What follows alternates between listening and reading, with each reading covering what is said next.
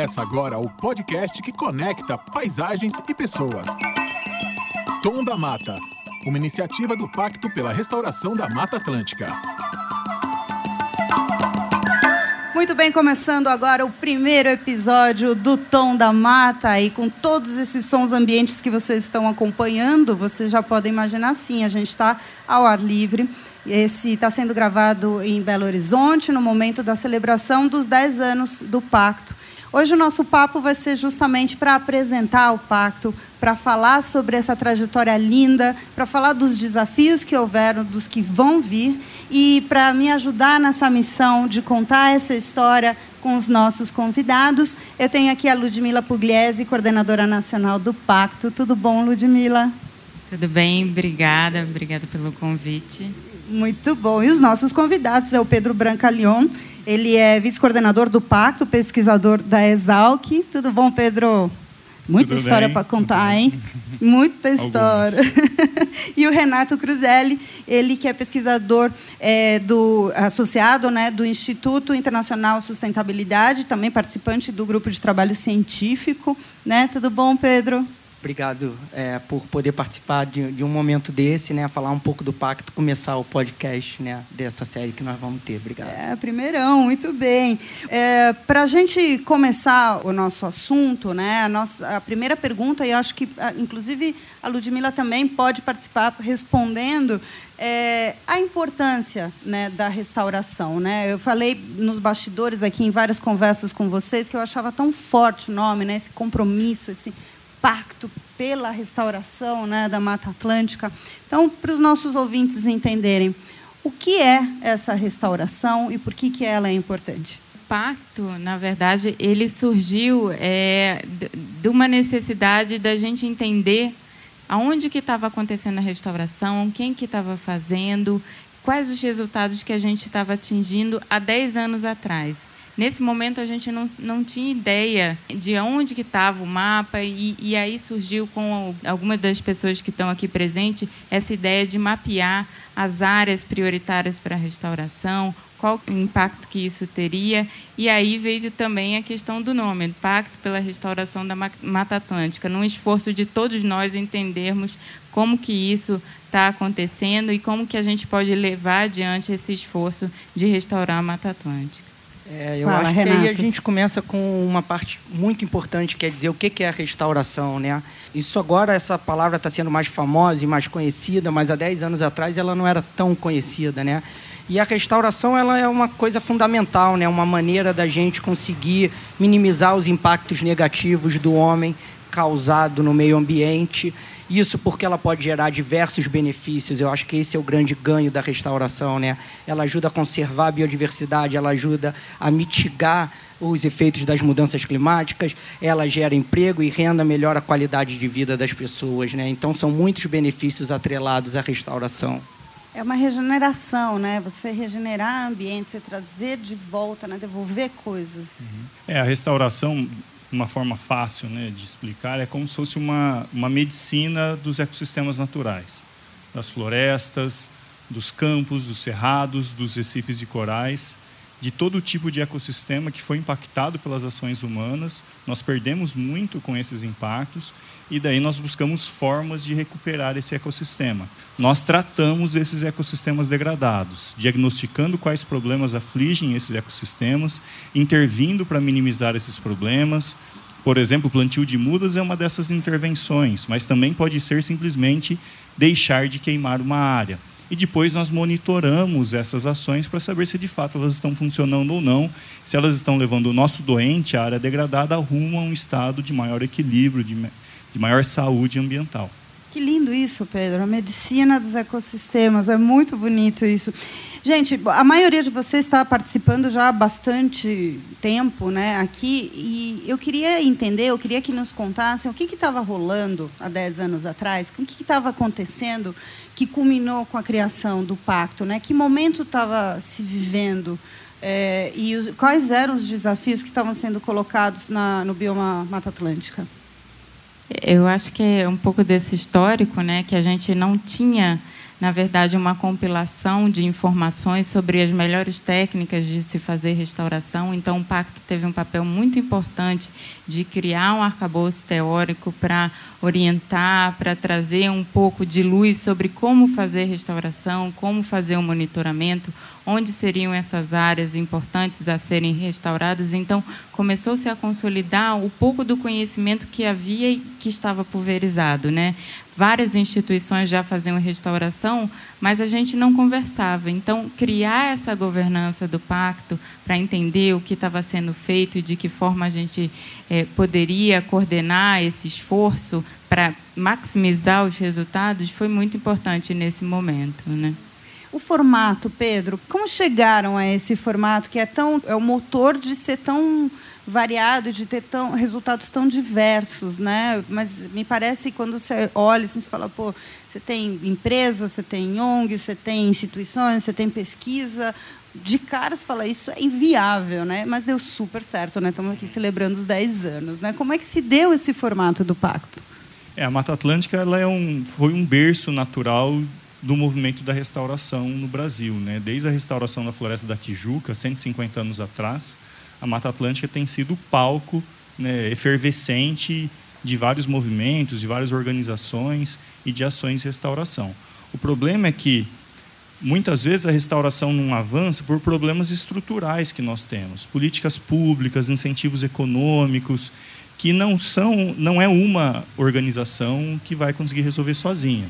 Então, é, o Mandorinha não fazia esse verão. A gente precisava de um coletivo, de uma articulação maior entre essas pessoas que trabalhavam com restauração, visando identificar essas, esses gargalos, essas barreiras que eram estruturais, que afetavam todo mundo, mas que individualmente ninguém teria capacidade de resolvê-las sozinho.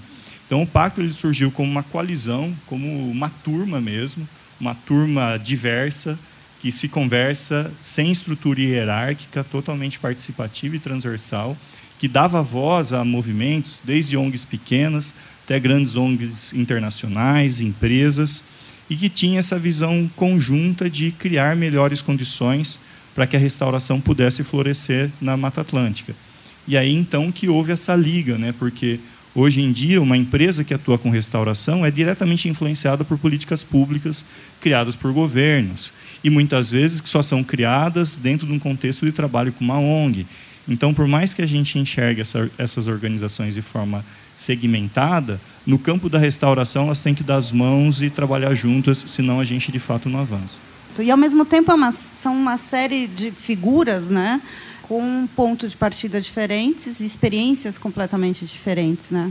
É, sem dúvida é o local de você compartilhar experiências, né? É isso de duas cabeças pensando junto vai ser muito melhor do que uma sozinha, né? Então, é esse potencial de você compartilhar as suas falhas, as suas dúvidas, isso leva o movimento a crescer, é, ser aglutinador eu acho que uma coisa muito importante do movimento é exatamente os diferentes setores envolvidos nele. Né? É importante a gente ressaltar que a gente tem ONG pequena, ONG internacional, mas a gente tem também o governo, a gente tem são empresas privadas, universidades, institutos de pesquisa. Então, esses diferentes atores com diferentes visões é, conseguir alinhar a visão dessas diferentes cabeças é um fator é, complexo, nem um pouco simples. Esse foi, eu acho que, um dos grandes desafios e você vê ele ter está sendo bem sucedido, né?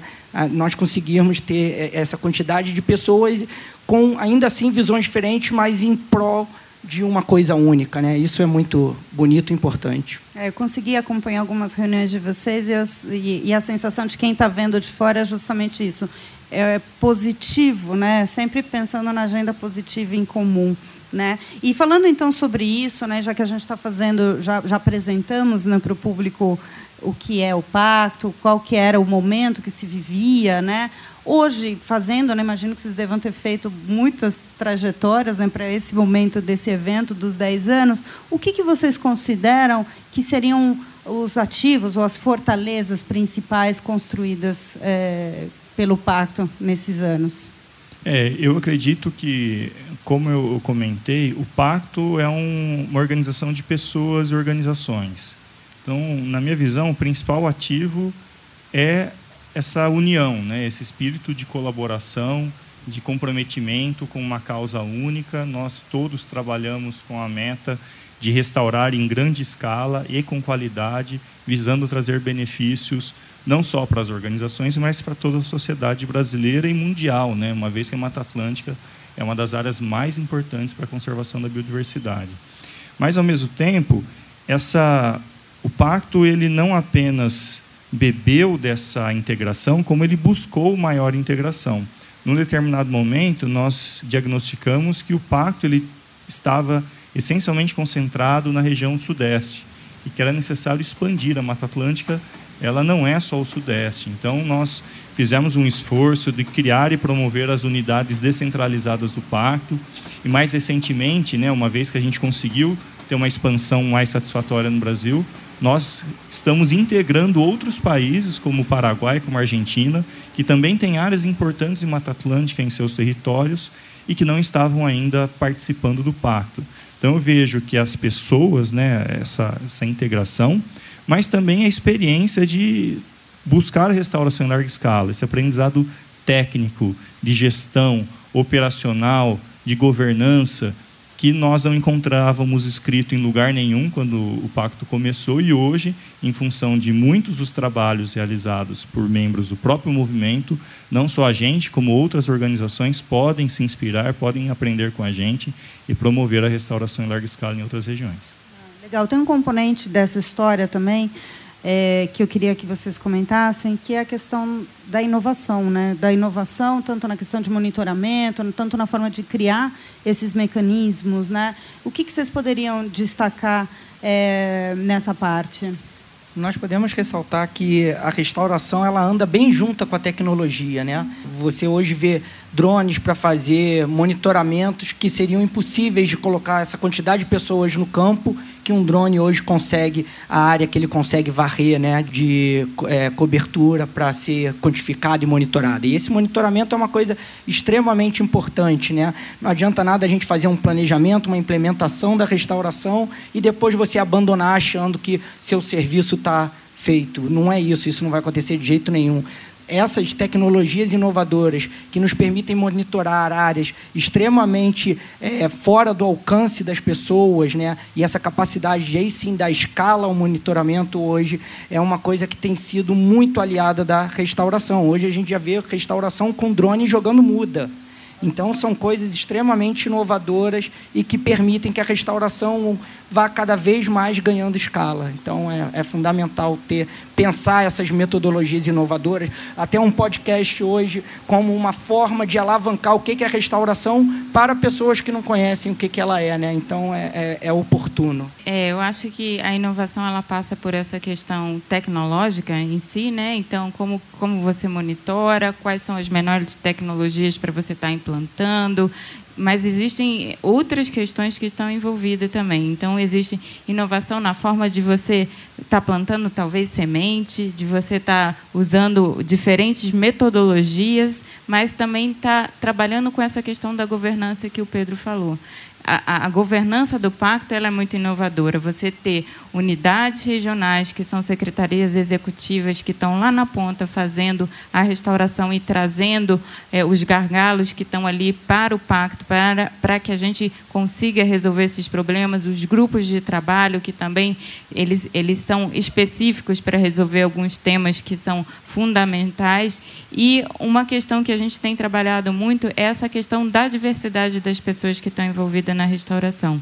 Então, a gente tem um grupo de trabalho que, que é de gênero e diversidade e a gente espera trazer isso para a restauração. E isso também é uma forma de inovação. Você trazer pessoas, trazer diversidade e, e trazer o engajamento e envolvimento das pessoas, da sociedade, do modo geral, para que elas entendam o papel da restauração. Porque enquanto a gente ficar falando para nós mesmos, vai ser ótimo, vai ser sempre uma festa, mas a gente precisa ir além disso e essas formas de comunicação são uma inovação que a gente precisa ampliar cada vez mais. Quer comentar alguma coisa, Pedro, com relação a isso? A inovação? É, não, só ia comentar que hoje a gente vive uma revolução é, nas, das estratégias de monitoramento remoto da restauração. Então, nós temos hoje o mapa biomas, estratégias que nos permitem monitorar com uma qualidade impensável poucos anos atrás o avanço da cobertura de, das florestas. Mas ainda hoje persistem desafios importantes e que serão devidamente explorados pelo pacto no futuro, que é o monitoramento socioeconômico, por exemplo. Nós conseguimos hoje monitorar a expansão da floresta, mas não muito bem quais benefícios as pessoas têm obtido disso. O quanto de emprego a restauração tem gerado, o quanto de renda a restauração tem gerado, de melhorias na água, melhoria no clima, no bem-estar psicológico das pessoas. Então, por mais que haja aí uma frente bastante promissora de monitoramento e de tecnologias aplicadas à restauração, ainda persistem desafios que se aplicam principalmente a entender como as pessoas têm se relacionado e beneficiado com a restauração. O que vocês sentem hoje aí com relação à, restauração do avanço ou não? Aí o, o, pessoal mesmo de vocês. Eu queria ouvir de vocês como, porque realmente me chamou muito a atenção de ver o envolvimento de todos vocês pessoal e não só pelas instituições que representam, né? É, e como o Pedro falou, é tão bonito a gente ouvir a questão de ser uma medicina, né, dos ecossistemas. Ou seja, no fundo, vocês estão regenerando ambientes. Qual o sentimento de vocês com relação a isso e nessa trajetória de 10 anos? Como é que estaria essa balança que vocês fazem? Eu acho que eu posso ser bem curto nessa parte e o que dá para ressaltar é isso. Hoje nós estamos aqui celebrando 10 anos e eu vou resumir a restauração como estar no meio de amigos. A quantidade de amigos que eu consegui criar, pessoas que eu conheci que são inspiração para mim, como Ludmila e Pedro, que estão aqui ao meu lado, é uma coisa que assim nunca ganharia isso se não fosse a restauração. Então acho que eu vou resumir simplesmente a minha fala nisso. Estar tá envolto de amigos hoje é tão importante quanto qualquer outra coisa. É, eu vejo que hoje, como sociedade, a gente carrega uma culpa coletiva da degradação, né? Como se fosse uma memória coletiva, acho que permeia cada cabecinha vivente hoje, que nós estamos deixando a desejar no nosso trato com o meio ambiente, com as outras formas de vida, com o nosso planeta. E eu vejo que a restauração é uma oportunidade de redenção. Eu sempre uso esse termo, né? restauração é redenção para mim. É uma oportunidade que a humanidade tem de se reconectar com a natureza, com o planeta. E isso vai muito além das, de uma simples prática contemplativa, na qual a gente vai lá e usufrui algo que já está pronto. A gente restaura, aprende com o processo e acompanha o, o desenvolvimento e usufrui toda essa interação. Né? A interação de uma pessoa com o ecossistema enquanto ele está sendo restaurado é muito forte. É como a criação de um filho. Então eu sinto que é uma oportunidade que a humanidade tem de se reconectar com essa com essa, esse espírito maternal, né, de cuidar da terra, ver um filho crescer, ver se desenvolver. Então acho que a gente tem muito a explorar ainda nesse campo mais emotivo, né? Trazer as pessoas para a restauração pela via não da punição, a gente degrada, tem que parar de comer isso ou aquilo, mas vamos restaurar junto esse planeta. É, eu sigo mais ou menos essa linha, né? Até a gente, eu, eu comecei a trabalhar, já trabalhei no diálogo florestal, né, Beto? Já trabalhei com diálogos intersetoriais e tal. E eu comecei a ver que a história da governança é uma coisa fundamental para todos esses processos que a gente tem, sabe? Sem as pessoas, sem a gente trazer junto, sem a gente engajar é, a gente não vai conseguir avançar nisso. E eu tenho falado que a, a restauração é a maior meia-culpa da nossa sociedade. Falei assim, ó, fizemos caca, temos que voltar atrás nesse processo. Né? E, isso, e como fomos nós que fizemos isso, nós temos essa responsabilidade de correr atrás desse prejuízo. Né? E eu acho que fazer isso entre amigos é a melhor coisa que, que, que pode ser, que pode acontecer. Então, fico muito feliz de estar participando desse momento é, na, na, coordenação do pacto com tantos amigos. Bom, vamos agora para o contexto internacional. Estamos gravando em dezembro em Belo Horizonte, durante a celebração dos 10 anos do pacto. Você que está nos ouvindo sob demanda. E neste momento está acontecendo a primeira semana da COP25, que é a reunião do clima da ONU e tem um componente bastante importante, né, que, que é toda a agenda né, de, de, mudança climática, e tem a questão da restauração florestal muito bem colocada, não só no Acordo de Paris, mas numa série de outros acordos. Eu queria ouvir de vocês como o pacto está contribuindo ou pode contribuir é, nesse âmbito. É, a, a, Convenção do Clima ela é a convenção mais forte que a gente tem, é muito mais forte do que a da biodiversidade, por exemplo. Então, associar restauração a essa é, mudança, é, mitigação das mudanças climáticas, ela é fundamental. Essa convenção tem, tem a chance de trazer muito dinheiro para realmente a restauração acontecer. E aí, esse é um momento vital disso. Tem muitos países nesse momento discutindo é, como alocar recursos para é, mitigar mudanças climáticas. A restauração tem sido já detectada como uma das principais maneiras para isso, né, um dos caminhos para isso. Então, você está atrelado e cada vez mais que a gente consegue conectar ainda mais é, a restauração a convenções como essa, dessa grandeza e, e impacto que tem de guiar uma agenda internacional, é, é, o fundamental para que a gente possa realmente fazer implementação de projetos e que dê realmente escala para a restauração. Então, nós temos que sim vincular ela a mecanismos que permitem trazer dinheiro como esse. É, eu acho também que a convenção do clima ela tem que se vincular à restauração e ao pacto, porque quando nós restauramos uma floresta numa área que era degradada, tinha um pasto, toda aquela floresta que nós enxergamos depois de alguns poucos anos depois de se iniciar o processo é puro carbono. Carbono que foi emitido por um ônibus, por um carro, por uma indústria, pelo, pela produção de alimentos, né? E esse carbono, uma vez que a gente promove a restauração de florestas nativas para sempre, para que essas florestas continuem a se desenvolver, elas deixam um legado positivo de reduzir a concentração de gases do efeito estufa na atmosfera. E vários estudos têm mostrado que, apesar de toda a tecnologia que nós temos hoje, a tecnologia mais eficiente e avançada que existe para sequestrar carbono se chama fotossíntese. É uma árvore crescendo não é nenhum aplicativo, não é nenhum aparato eletrônico. É uma inovação de alguns milhões de anos que surgiu na Terra, chamada árvore, que capta esse carbono e imobiliza ele na forma da madeira, na forma da biomassa.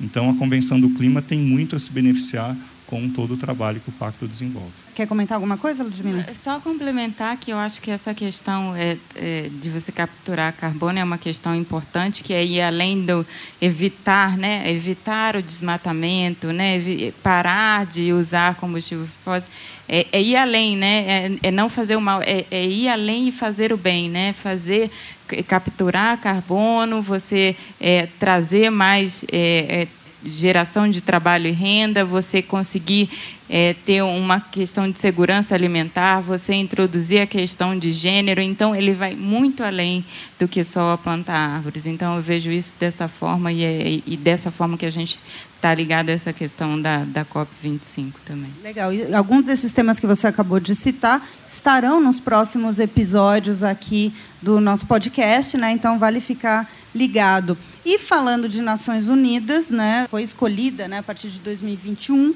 ah, a década da restauração. É, e também imagino que tem uma agenda caminhando junto aqui do pacto. Como é que vocês é, estão se preparando? O que, que vocês esperam dessa década? Como é que vocês estão preparados para ela? Esse é um momento, mais uma vez, oportuno para toda essa comunidade, todos nós que estamos aqui, a sociedade em geral que vai se beneficiar disso, né?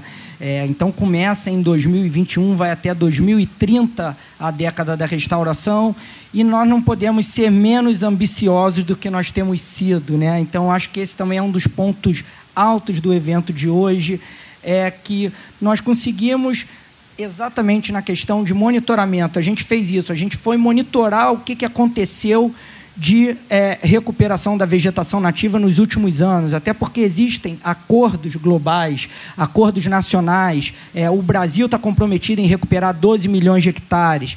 É, o mundo quer recuperar 350 milhões de hectares. O Pacto se comprometeu a recuperar 1 milhão de hectares entre 2011 até 2020. E aí a gente conseguiu, junto com uma colaboração com o MEP Biomas, é, monitorar que nós temos 740 mil hectares em recuperação entre 2011 e 2015, ou seja, nos Uau. cinco primeiros anos. Então, essa meta de um milhão, na verdade, ela traz um, é, é uma esperança. Essas metas ambiciosas, elas podem ser alcançadas, elas podem ser ultrapassadas. E essa é uma mensagem de, de grande esperança que o Pacto tem levado para a comunidade em geral internacional. Isso tem sido repercutido lá. E ambicioso do jeito que nós somos, então nós temos que ser o primeiro movimento a querer é, lançar um desafio na década da restauração. E o nosso desafio agora é recuperar um milhão de hectares nos cinco primeiros anos da década da restauração. De novo, como é que é?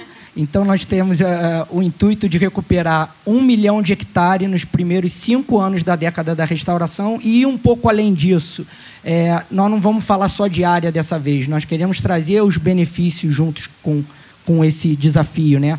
nós vamos ter metas de quanto que nós vamos evitar de extinção de espécies, recuperar a biodiversidade, evitar a mitigação das mudanças climáticas, sequestrando carbono, quantos empregos nós vamos gerar, quantas unidades regionais novas nós vamos ter, é, melhoria da qualidade de água, pessoas envolvidas, igualdade de, de gênero e raça. Tudo isso a gente está trabalhando para colocar junto nessa meta. Não é apenas um número de um milhão, mas é o benefício todo que vem junto com isso. Esse é o grande desafio do pacto. Nós acreditamos que estamos preparados para isso. É, lançando agora no primeiro episódio do podcast, já saímos com esse desafio. Pedro, quer comentar? Por favor. É, e é emblemático que a ONU tenha declarado a década da restauração de ecossistemas no ano em que o pacto completou a sua primeira década. Né? Então, isso mostra o quanto o pacto está à frente do, do seu tempo e, e como o pacto ele vislumbrou que restauração é uma atividade que não faz bem só para os ecossistemas, para a natureza, mas para o próprio ser humano. E acho que é isso que justifica né, a escolha da próxima década como a década da restauração. É uma década que ela envolve a humanidade num período crítico de transição planetária em que nós nos encontramos. Então, de fato, a restauração ela pode ser uma atividade chefe, uma atividade líder nesse processo de adaptação do nosso meio de vida, das nossas sociedades, das nossas cidades, da nossa forma de produzir alimento a um mundo ameaçado pelas mudanças climáticas, uma população crescente e com desafios de desigualdade de renda e outras questões, perdas de espécies, que trazem essa emergência de soluções eficientes para esses problemas e a restauração ela é uma dessas soluções possíveis. Então, até 2025, o que, que a gente pode dizer do pacto, desse, somado com esse desafio do pacto?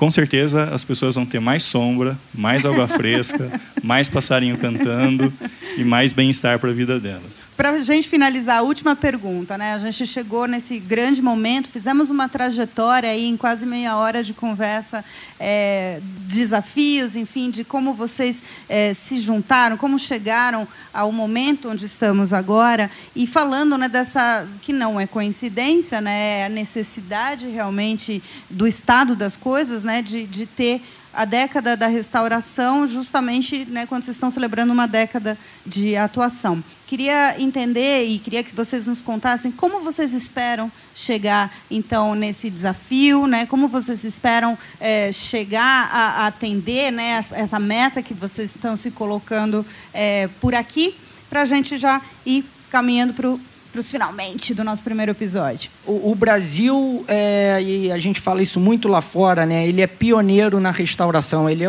ele é visto como um exemplo realmente por tudo que fez e desenvolveu nos últimos anos. A gente tem uma política nacional de recuperação da vegetação nativa que foi criada no Ministério do Meio Ambiente junto com várias ONGs, universidades e diversos grupos. Foi uma coisa coletiva. O pacto também é um exemplo internacional é, para restauração, podemos dizer que provavelmente é o maior é, movimento de baixo para cima de restauração.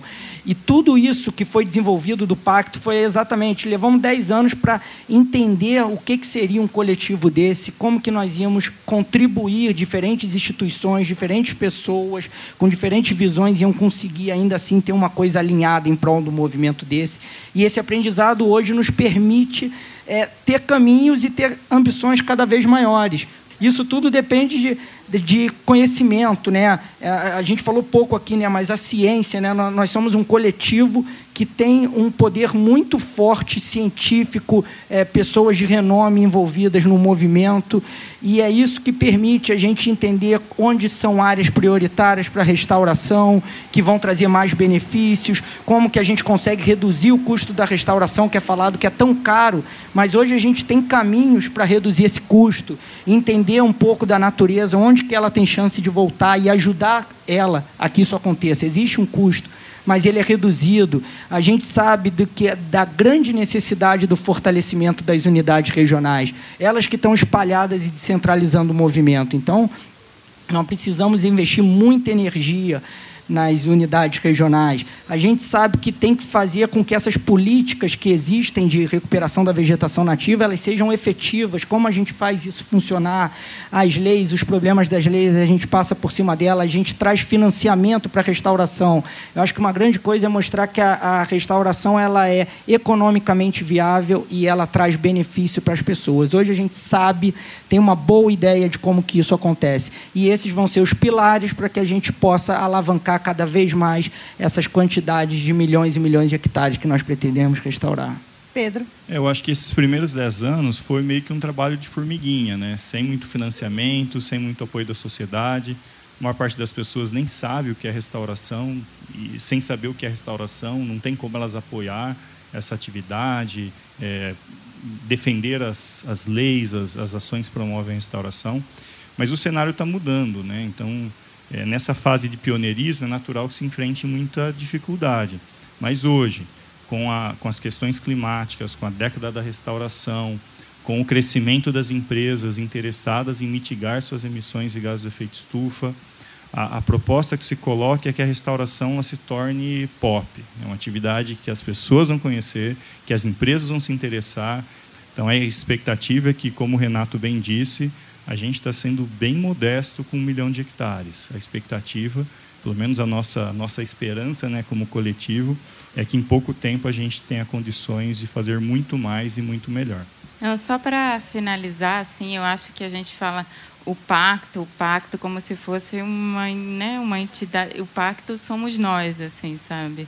Então é, esse fica o convite porque esse não é o nosso desafio, nós, nós três dessa coordenação, é de toda a sociedade, de nós que estamos aqui. Então temos que assumir isso, inclusive porque isso não é só um compromisso internacional. Nós temos metas brasileiras a cumprir.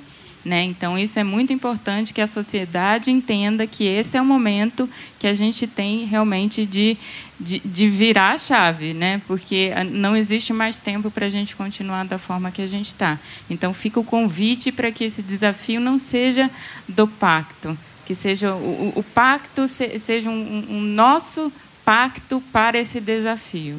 Muito bacana. Até porque eu vi aqui no, no, no material de vocês, eu achei muito bacana isso. É o maior esforço coletivo para a restauração de um bioma na América Latina. Isso é demais, né? É um esforço coletivo. É isso do que a gente está falando.